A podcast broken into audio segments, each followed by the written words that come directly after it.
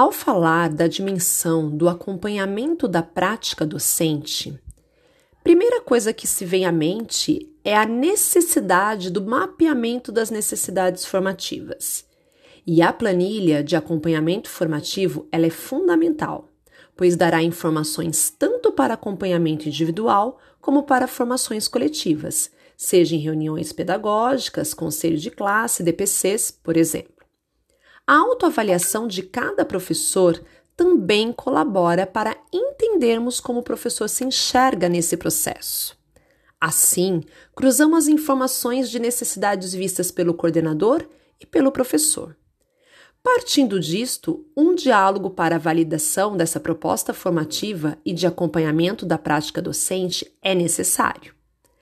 Para este acompanhamento, precisamos nos apropriar do PTD, acompanhar os professores na aula, analisar as produções, produções docentes, o PTD, elaboração de sequência didática, inclusive dos instrumentos de avaliação e de registros no diário eletrônico. Após a realização das atividades, é importante analisar também os resultados e como o professor redireciona quando necessário para que os estudantes aprendam. Vejo que o maior desafio de um CP é conquistar a confiança dos docentes. Alguns, no início, podem apresentar maior resistência até entender este processo formativo. Geralmente, professor com mais tempo de trabalho é que apresenta essa desconfiança, mas de forma geral todos gostam e se sentem cuidados. O diálogo ele deve ser constante.